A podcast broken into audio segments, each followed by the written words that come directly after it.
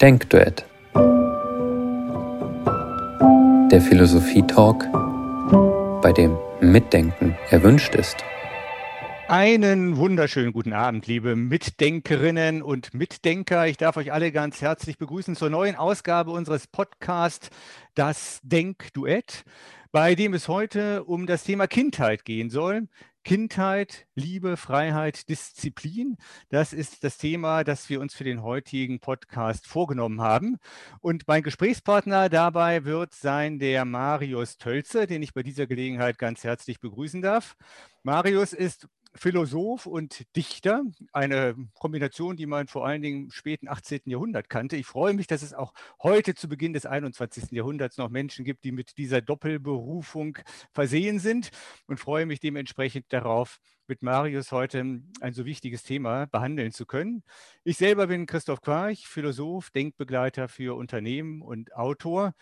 Und ähm, selber, äh, das sollte ich vielleicht am heutigen Abend erwähnen, auch Vater von zwei jungen Menschen, einer 16-Jährigen und einem 18-Jährigen, sodass ich bei dem heutigen Thema, anders als es sonst bei Philosophen üblich ist, tatsächlich auch ein bisschen aus praktischer Erfahrung werde etwas beisteuern können, hoffe ich jedenfalls. Das Thema, wie gesagt, lautet Kindheit, Freiheit, Liebe, Disziplin. Und ich habe ähm, in der Vorbereitung vernommen aus verlässlichen Quellen, dass mein Gesprächspartner Marius auch nicht allein aus theoretisch abstrakten Erwägungen heute zu uns reden wird, sondern auch vor dem Hintergrund, dass in nicht ferner Zukunft das freudige Ereignis ins Haus steht, dass Marius Vater werden wird. Und deswegen hat er sich schon im Vorfeld der Geburt eines neuen Erdenbürgers einige Gedanken darüber gemacht, was es denn mit dem Thema Kindheit auf sich hat. Außerdem hat er, oh Wunder, selber auch eine Kindheit gehabt und kann auch vor dem Erfahrungshintergrund diesbezüglich etwas sagen. Marius, ich frage mich jetzt natürlich, da du dich mit dem Thema beschäftigt hast und für heute auch einiges vorbereitet hast. Da nun ein neuer Erdenbürger uns in Kürze äh, unter uns weilen wird, was wäre denn nach deinem Dafürhalten für einen Menschen, der im 21. Jahrhundert geboren wird, eine gute Kindheit? Ja, erstmal schönen guten Abend, Christoph, und danke für die schöne Vorstellung. Ich erwarte nicht nur im März unseren Sohn, sondern wir leben auch zusammen noch mit dem fünfjährigen Kleinen meiner Partnerin und Verlobten. Insofern habe ich auch aktiv bereits einige Erfahrung damit und nicht nur wie die meisten von uns auch eine eigene Kindheit. Ja, eine gute Kindheit in unserer Zeit, ich weiß gar nicht, ob man die so sehr von einer guten Kindheit von allen anderen Zeiten abheben könnte. Man muss natürlich sehen, dass jedes Kind hoch individuell ist, wie wie jede einzige ähm, Flocke Schnee vom Himmel. Und jede Hebamme wird wahrscheinlich wissen, dass es selbst bei Zwillingen keine zwei Kinder gibt, die sich völlig gleichen würden. Das ist die erste Voraussetzung. Die andere ist, wenn man über eine gute Kindheit nachdenkt, dass, wenn man besonders auch weiß, dass jedes Kind hoch verschieden ist, dass man das wahrscheinlich, wird man schnell erkennen, gar nicht so allgemein sagen kann. Dass ganz verschiedene Dinge für ganz verschiedene Menschen ganz richtig oder ganz falsch sein könnten.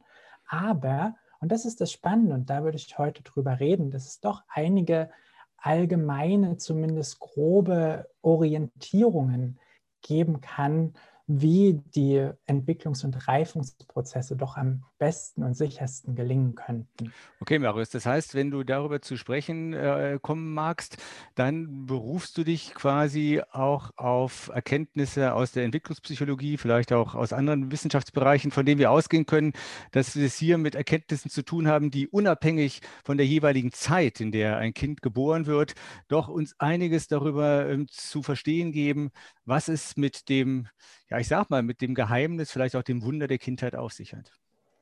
Ganz, ganz, ganz genau. Und da gibt es ja in den letzten, ich sag mal, 20, 30 Jahren in der Neurowissenschaft, auch in der Entwicklungspsychologie bahnbrechende Erkenntnisse, die uns viel weiterhelfen, dass gerade, wenn du auch angesprochen hast, was in der heutigen Zeit eine gute Kindheit ausmacht, vielleicht gerade einige Entwicklungen, die vor vielen Jahren noch natürlich abliefen, heute bewusst anzugehen und dementsprechend auch äh, einigen Entwicklungen, die nicht mehr so natürlich wären, bewusst entgegentreten zu können, dass unsere Kinder uns quasi nicht gestohlen werden von dem Zeitenlauf.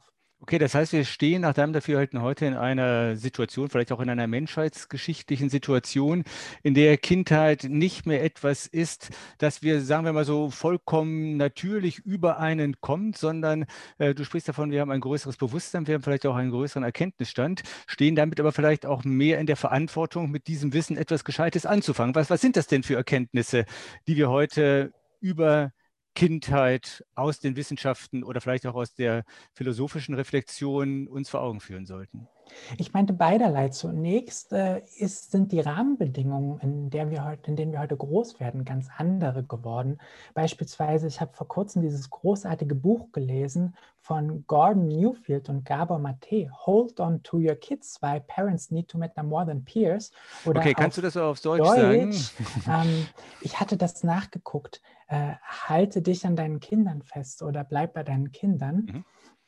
Ähm, die schreiben ausdrücklich, also Gordon Newfeld ist ein kanadischer Psychologe und Entwicklungspsychologe, hochrenommiert auf dem Gebiet, über ein Phänomen, das seit den 50er Jahren stattgefunden hat, dass Kinder weitaus mehr sich an Gleichaltrigen orientieren als primäre Bezugs, ähm, Bezugspersonen, denn an Erwachsenen. Und das im Verlauf der zunehmenden Erodierung der tradierten Gesellschaften, wo auch die Generationen miteinander zusammenwohnen, eben dadurch Prozesse äh, entstanden sind, in denen die Primärorientierung der Kinder gewechselt haben und dass das einige äh, nicht nur die Reifung erschwert, sondern vor allem auch das natürliche und konfliktfreie Zusammensein, sage ich mal, zwischen Eltern und Kindern. Okay, nur, dass ich das nochmal richtig verstehe. Also ich bin ja Jahrgang 64, geburtenstärkster Jahrgang, den es in Deutschland je gab. Das heißt, ich ging auf die Straße und da waren ganz viele andere Gleichaltrige und ich bin im Umfeld dieser Gleichaltrigen irgendwie groß geworden.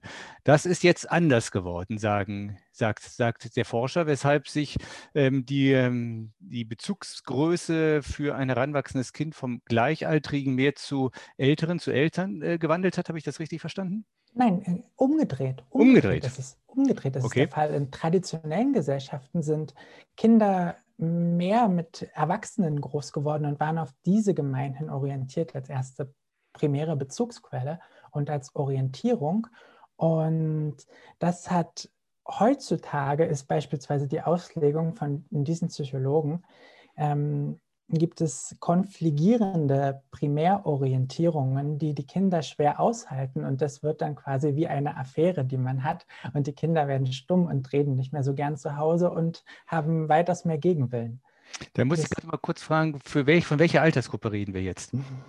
Ähm, das, das den Entwicklungen nach geht das wahrscheinlich immer eher los, aber äh, ganz markant wird das für die meisten in der Pubertät wahrscheinlich, wenn okay. was, was man so gemeinhin vielleicht als die schwierigen Jahre bezeichnen würde, dass, dass Kinder oder Pubertierende dann als primäre Orientierungsquellen ihre Freunde haben und weitaus lieber Zeit mit ihnen verbringen würden, als an der Familie vielleicht mit ihren Eltern am Tisch abends zu sitzen, zusammen zu essen und sich über den Tag und ihre Gefühle authentisch auszutauschen.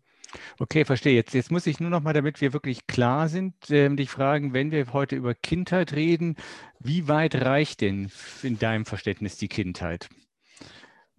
Ich frage mal ganz, ganz konkret, wann beginnt sie? Und wann läuft sie so langsam aus?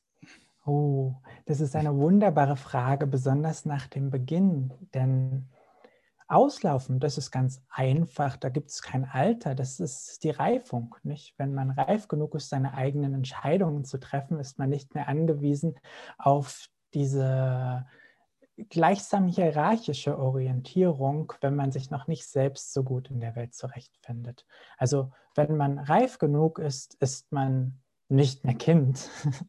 Okay. Vielleicht also auch nicht mehr Jugendlicher, aber ich würde, ich würde das schon ähm, eher als eine Entwicklungsphase jetzt vereinfachen erstmal. Wann die Kindheit beginnt, wenn man sich auch die neuesten neurophysiologischen Ergebnisse anschaut und Erkenntnisse, dann ist ja das Wunderbare, dass quasi ab der Zeugung Kinder lernen.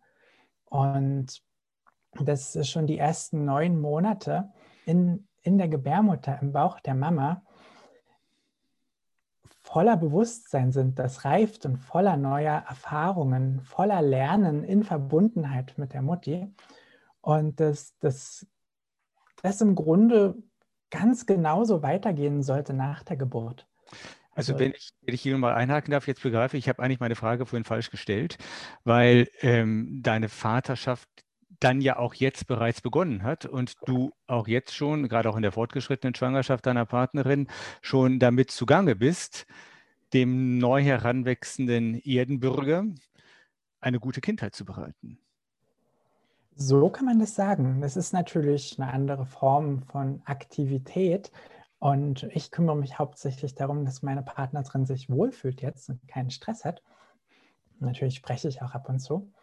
Aber wichtig ist zu begreifen, dass eben diese, diese ganzen Prozesse, dieses, dieses ständige Lernen und wenn es ist, dass man anfängt, Sachen zu hören oder dass man an seinem Daumen lutscht oder dergleichen, das, das löst ja Begeister, Begeisterungsstürme im Gehirn aus und diesen, diesen, diesen Drang, diesen, immer, immer weiter und neu zu lernen. Und das ist das Wunderbare, dass Kinder, auch wenn sie geboren werden, eben die allermeisten Sachen von alleine lernen, durch Ausprobieren und durch Imitation mit den Leuten, denen, zu denen sie nah gebunden sind. Da referierst du jetzt, wenn ich das richtig sehe, ähm, den Erkenntnisstand, den wir auch der Neurophysiologie ähm, verdanken. Ich weiß, du hast dich auch mit den Arbeiten von unserem gemeinsamen Bekannten Gerald Hüther beschäftigt. Was ist für dich daran, sagen wir mal jetzt auch in deiner Situation als werdender Vater von besonders großer Relevanz? Ja, die Arbeiten von Gerald Hüther sind wunderbar. Für mich ist von großer Relevanz, dass, dass man ein Bewusstsein darüber hat, wie die Konditionierungsprozesse des menschlichen Gehirns ablaufen, gerade in so einer sensiblen Prägungsphase wie der Kindheit. Was also passiert, wie Kinder lernen, wie sie am besten lernen, was passiert, wenn sie experimentieren, was passiert, wenn man diesem Experimentieren in den Weg tritt. Und wenn man das oft genug macht, das ist eben dass wenn, wenn man sich überlegt, dass Kinder gleichzeitig gebunden sein wollen und experimentieren und dann schauen sie rum und räumen den halben Küchenschrank aus und man sagt oft genug, dass sie das nicht machen sollen, dann gibt es einen Konflikt zwischen, zwischen ihrem Erkundungsdrang und dem Bindungsdrang, den sie haben. Und wenn man Pech hat, wird es zu einer Gehirnkonditionierung, die sagt, am besten bin ich nicht neugierig und erkunde die Welt allein, weil dann mag mich meine Mama oder mein Papa nicht mehr so sehr. Und wenn man darüber ein Bewusstsein hat, das bedeutet ja nicht alles machen zu lassen, keinesfalls. Das, gerade je jünger sie sind, desto gefährlicher könnte das sein. Aber dann wird man weitaus sensibler und bewusster sich überlegen, wann man eingreifen möchte oder ob man nicht doch sich ein bisschen mehr Arbeit macht, am Ende die Küche nochmal aufzuräumen und äh, sein, sein Kind eben nicht bei seinem Erkundungsdrang behindert, weil man weiß, dass das vielleicht das Gehirn auf bestimmte Weise vernetzen könnte, die nicht zugträglich sind für die Neugier auch im späteren Alter. Ähm, das ist jetzt, wenn man so will, ähm, das Negativbeispiel, was du gerade gebracht hast. Oder sagen wir mal ein Beispiel, ähm, bei dem man eine ganz hohe Sensibilität entwickeln sollte. Wo interveniere ich als Vater und Mutter und wo, ja, wo lasse ich dem Kind seinen freien Lauf, wenn ich das so sagen kann. Du hattest gerade noch ähm, kurz das Stichwort erwähnt, bist dann aber ein bisschen abgeschwenkt, äh, Begeisterung als das andere Modell oder sagen wir so, als das, was eben sich bei dem Kind einstellen kann, wenn es in seiner freien Entfaltung nicht blockiert wird. Was, was hat es damit auf sich? Das Tolle ist, da schreibt doch Gerhard Hüther so wunderbar drüber, also das referiere ich jetzt nur, dass Begeisterung sich nicht nur unglaublich anfühlt, wie wir alle wissen, sondern für das Gehirn, für Lernprozesse, also für die Etablierung neuer Netzwerke und Verbindungen wahrer Dünger ist. Also je begeisterter man ist, desto schneller und desto natürlicher wird man lernen. Wenn man gelangweilt ist und die Dinge einen nichts angehen, dann bleibt es auch im Kopf nicht oder nicht lange sitzen, es sei denn, man zwingt sich heftig zu. Ist Kindheit dann die Zeit der Begeisterung? Kindheit ist die Zeit der Begeisterung. Ich denke, ich denke, wenn man, wenn man Kindern die Begeisterung nicht von außen wegnimmt, dann ist das sehr natürlich. Also ich kann mir jetzt kein, kein junges Kind vorstellen, das äh, von sich aus gleichsam apathisch oder desinteressiert seiner Umwelt gegenüberstünde. Oder kannst du dir das vorstellen? Ähm, ehrlich gesagt nicht, es sei denn, es hat schon irgendwelche Geburtstraumata oder dergleichen erlitten, was natürlich der Fall sein kann. Aber das ist dann, ja, das ist dann einfach ein, ein, ein tragischer Fall. Aber ich sag mal, wenn alles so einigermaßen naturgemäß verläuft, denke ich, ähm, sollte eigentlich diese, dieses begeisternde oder begeisterte Erkunden der Welt der Regelfall sein. So eben jedenfalls äh, kommt es mir vor, wenn man eben auch an die eigene Kindheit zurückdenkt, wo ja vielleicht auch die eine oder andere Spur der Begeisterung sich noch ins Bewusstsein eingebrannt hat. Wie geht es dir damit? Hast du, äh, kannst du dich noch an, an Phasen der Begeisterung als Kind erinnern, die für dich prägend geworden sind? Ich kann mich erinnern, dass alles grenzenlose Freude und grenzenlosen Spaß gemacht hat. Ich kann mich auch daran erinnern, dass ich zuweilen sehr litt unter den Strukturen in Kindergarten und Schule. Besonders, besonders die Schule war eine, eine harte Zeit, die ich doch eher als langes Warten und Sitzen in Erinnerung habe. Da könnte man vielleicht das eine oder andere besser machen. Aber, wenn, du, wenn du sagst Geburtstraumata, das ist, das ist auch eine sehr interessante Geschichte, weil schon natürlich, wie, wie bereits referiert, die, die Schwangerschaft, die ersten neun Monate und auch die Geburt eine unheimlich bedeutende Rolle spielen darüber, was man für ein Mensch wird. Und wenn jetzt, nehmen wir einen Fall, es gibt ganz schreckliche Rahmenbedingungen und die Mutter ist die ganze Zeit hochgestresst, dann wirkt sich das natürlich auf die Entwicklung des Kindes auch aus, wenn es mit Stresshormonen geflutet wird.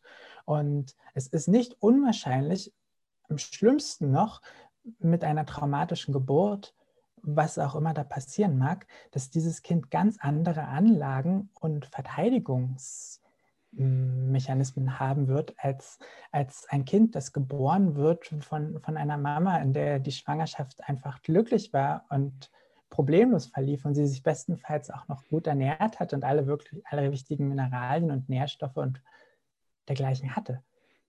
Und dann am besten eine ganz sanfte Geburt. Nicht? Das, das, macht, das kann das, das ganze Leben vorprägen und vorkonditionieren. Ja, nun ist natürlich nicht jede Geburt leicht. Ich meine, das ist ein Thema, bei dem wir beide zugegebenermaßen nicht die wirklich berufenen Experten sind, äh, weil wir es eben, ob wir wollen oder nicht, immer nur ähm, aus zweiter Hand sozusagen erleben können. Ähm, aber ähm, vielleicht springen wir von der Geburt auch nochmal gleich weiter in die ersten Lebenswochen und in die ersten Lebensmonate, die ja für die Kindheit und gerade auch für die Prägung des Gehirns äh, von so großer Bedeutung sind.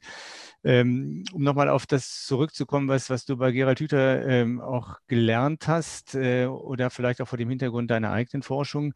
Was ist denn eigentlich dasjenige, ja, sagen wir mal so, was, was, was wir als Eltern einem Kind als Freiraum idealerweise bieten können? Welche Voraussetzungen sind gerade am Anfang für das Kind von ganz großer Wichtigkeit?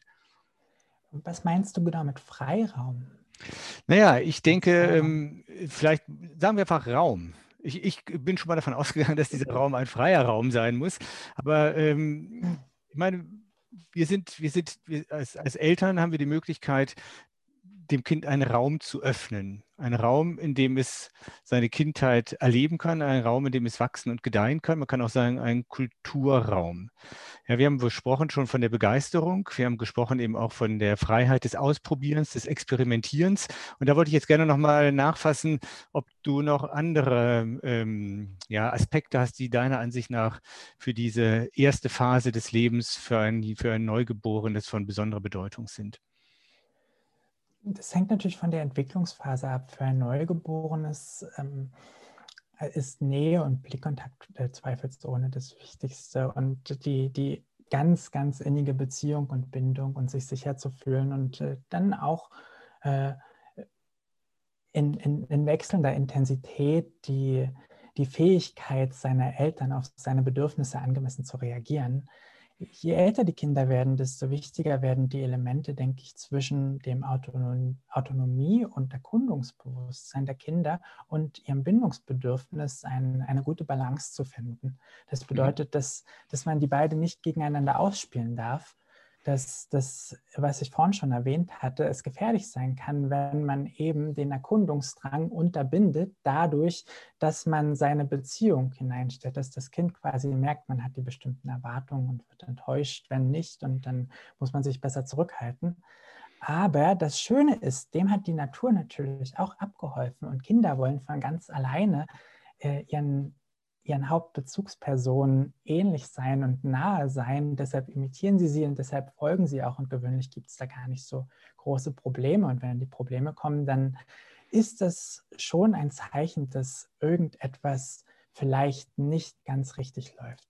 Also das, das allererste und wichtigste ist dann wahrscheinlich bedingungsloses Geliebtsein und Akzeptanz und eine, eine reziprok dialogische Offenheit mit aber einer, einer klaren Hierarchie, dass man seinem Kind zeigen kann, dass man die Welt besser versteht und dass es an, sich an einem orientieren kann, wenn es die Welt noch nicht so gut versteht.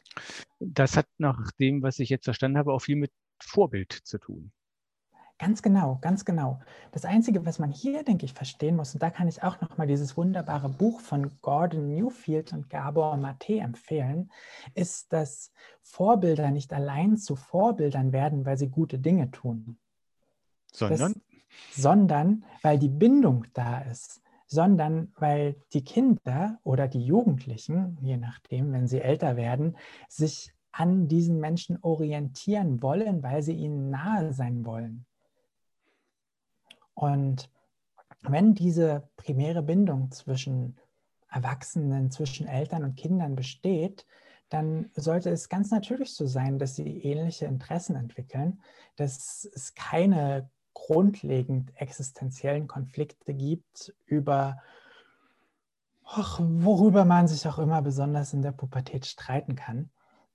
Und das, das, ist, das ist sehr wunderbar. Nicht? Man hat einerseits die, die Sensibilität dafür, dass man weiß, das Kind hat einen Erkundungs, Erkundungsdrang und muss sich selbst austesten und die Welt ein bisschen.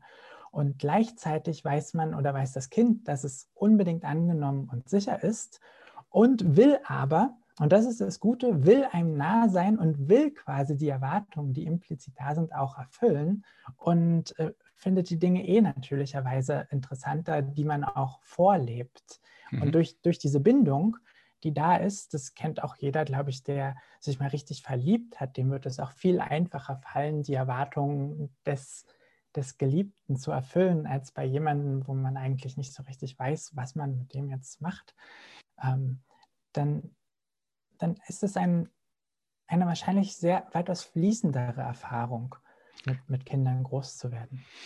Ähm, eine Frage stellt sich mir jetzt gerade, wo du das so ja. sagst. Ähm, jetzt mal aus der Perspektive der Eltern, des Vaters oder der Mutter. Wenn diese Vorbildrolle so groß ist, dann besteht da ja eine gewisse Versuchung, ähm, das quasi auszunutzen, um die Kinder in die Richtung zu lenken, die man sich von ihnen wünscht. Ähm, du meinst, die Spiele dann so richtig zu manipulieren und zu lehren zu machen? Zum Beispiel, ja, dass, ähm, dass man dann eben den Kindern genau die Lernspiele vorsetzt, die sie auf die Profession vorbereiten, die man sich von ihnen später wünscht. Also wenn man zum Beispiel den Wunsch hat, dass der Sohn irgendwann Börsenmakler wird, dann wird man ihn halt das Börsenspiel oder Cashflow bis zum Geht nicht mehr vor die Nase reiben. Ähm, das, äh, da, da sehe ich so eine gewisse Tücke, wo man auch sehen kann, dieses Wissen, was wir jetzt aus der Entwicklungspsychologie haben und vielleicht auch aus der Neurophysiologie, lässt sich natürlich auch vielleicht unbewusst und ähm, ohne dass man irgendwie das Gefühl hat, dabei etwas Falsches zu tun, dazu verwenden, Kinder in eine ganz bestimmte Richtung zu konditionieren. Ich denke, darum geht es gerade nicht, weil man ja genau weiß, dass, dass jedes Kind einzigartig ist und dass so viele verschiedene Faktoren da reinspielen, dass man das nicht, gerade nicht in eine bestimmte Richtung mit seinen Erwartungen konditionieren sollte, sondern eben die allgemeinen, ähm, die, die allgemeinen Notwendigkeiten so bereitstellen, dass das Kind seinen Neigungen, die mit der Geburt schon kommen, sich angemessen entfalten kann. Das bedeutet natürlich nicht in diese oder jene Richtung völlig freien Lauf zu lassen. Aber das Problem, und da bin ich sicher, da du ein ganzes Buch darüber geschrieben hast, ist natürlich, dass ein Spiel, wenn das einen Zweck hat, fast kein wirkliches Spiel mehr ist und dementsprechend auch das Interesse daran vielleicht schneller verloren gehen könnte, oder? Was denkst du?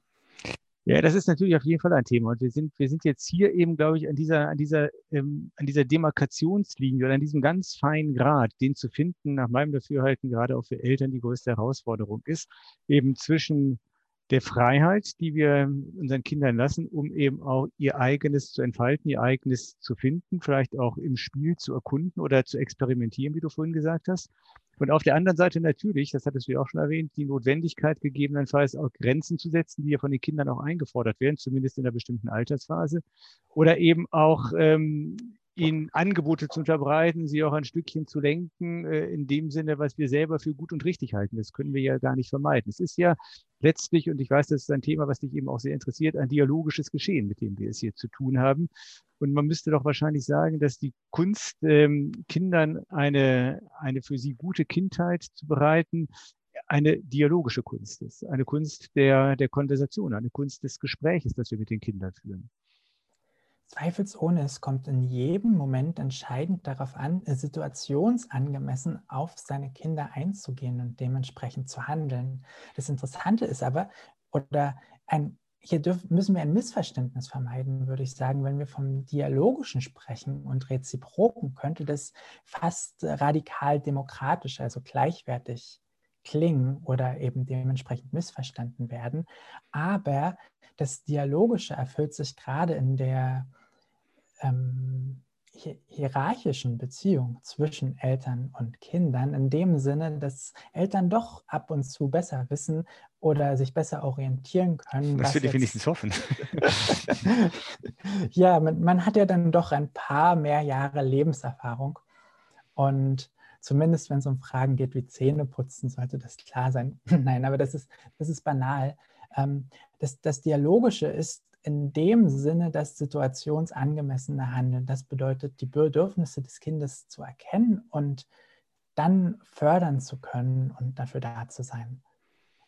Das heißt, ähm, es braucht dafür auch eine hohe Sensibilität für das Kind. Und was nicht funktioniert, wenn ich dich richtig verstehe, ist, dass man quasi mit dem Erziehungsratgeber in der Hand eine bestimmte Rezeptur oder Technik auf das Kind anwenden möchte, um ihm die optimale Zukunft für ein optimales Leben zu garantieren.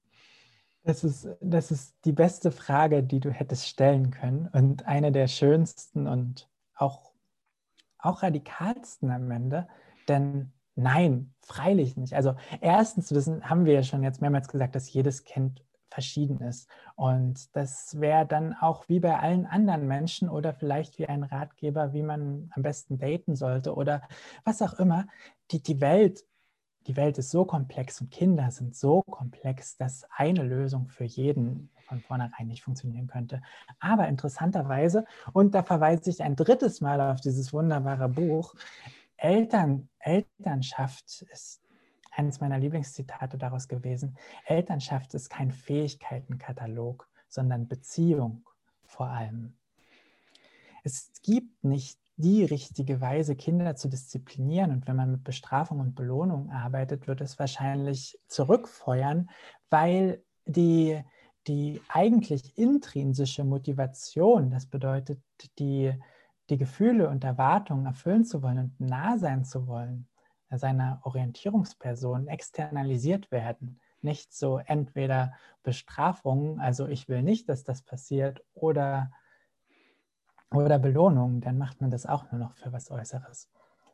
Aber das, ich glaube, eins, auch aus meiner persönlichen Erfahrung, ich weiß, du kannst ja auch gleich mal sagen, wie das bei dir ist, aber ich glaube, das Wichtigste mithin zu verstehen ist, dass es bei der El beim Elternsein nicht darum geht, dass man eine Fähigkeit hat oder dass es eine Fähigkeit gibt, die einen auszeichnet, gut zu sein darin, sondern dass ganz wesentlich die Beziehung im Mittelpunkt steht, die man etabliert mit seinen mhm. Kindern. Jetzt hast du nochmal aus der Perspektive der Eltern gesprochen. Ähm, ich schaue ein bisschen auch auf die Uhr, wir müssen langsam zum Schluss kommen. Deswegen würde ich dich bitten, zum Ende nochmal aus der Perspektive des oder dich in die Perspektive des Kindes zu versetzen. Und ähm, vielleicht können wir ja folgendes Spiel spielen. Bring doch mal folgenden Satz zu einem guten Ende ähm, für, es wird ein Sohn, ne, den deine Partnerin zur Welt bringen wird. Also für, für meinen Sohn wünsche ich mir, dass er in seiner Kindheit, dass er in seiner Kindheit in reiner Liebe aufwächst und sich so entwickeln kann, wie es ganz genau richtig für ihn ist. Für ihn wünsche ich mir, dass auch in spiritueller kosmologischer Hinsicht, dass uns die Dinge widerfahren werden, selbst wenn, wenn Sachen schwierig sind in der einen oder anderen Weise, die später ganz genau richtig werden für ihn, um zu dem, zu dem Menschen zu werden, der er sein kann. Dass jede Herausforderung, die kommt und jede Frustrationserfahrung ihm helfen wird, weiter zu wachsen. Dass,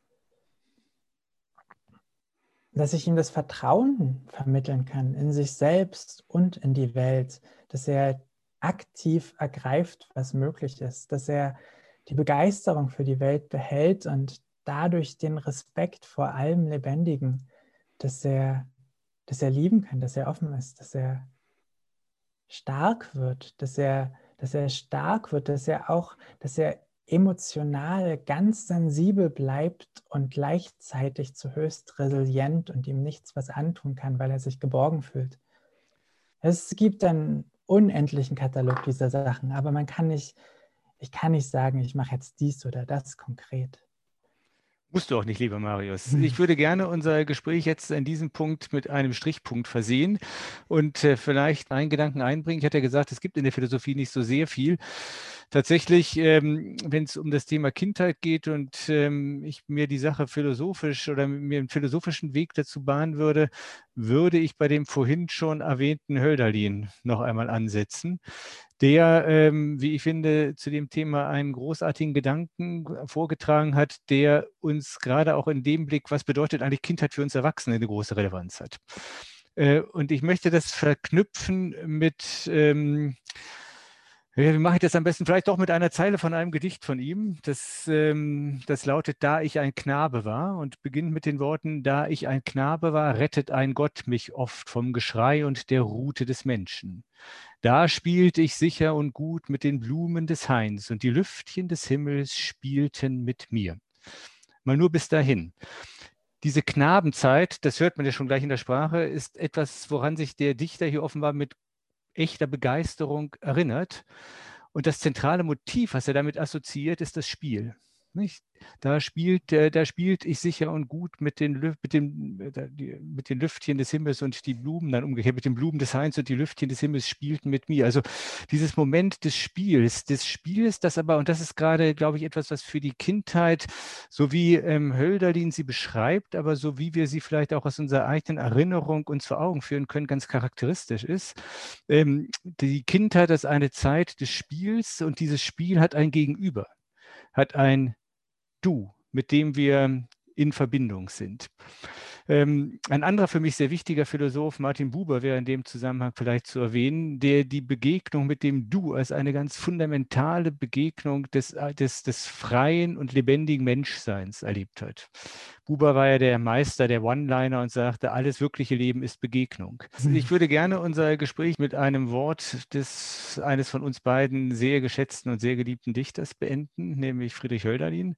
Ich glaube, es ist der dritte Brief des Hyperion, in dem er sinngemäß sagt, O ein göttlich Wesen ist das Kind, in ihm ist Freiheit allein. Und diese Freiheit, die wünsche ich deinem künftigen Sohn und die wünsche ich uns allen, dass wir in dieser Hinsicht auch ein Stückchen von einer guten Kindheit weiter durchs Leben tragen können.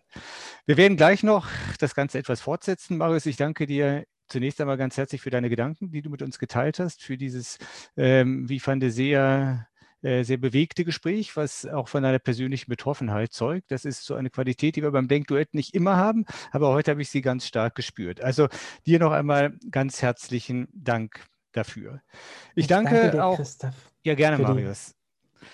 Herzlichen Dank auch an alle, die heute zugehört haben. Und ich möchte euch gerne auch dazu einladen, die Gelegenheit zu ergreifen und vielleicht auch einmal live mit dabei zu sein. Es gibt die Möglichkeit für das Denkduett, für den offenen Zoom-Space im Denkduett dann auch Tickets zu erwerben über Eventbrite oder über unsere Webseite www.denkduett.de.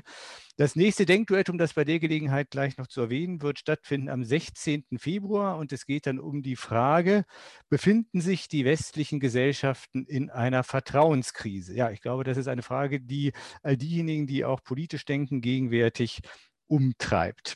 Ja, ich verabschiede mich für heute bei denjenigen, die heute beim Podcast dabei gewesen sind, wünsche euch eine gute Zeit und viel Freude beim Weiterdenken.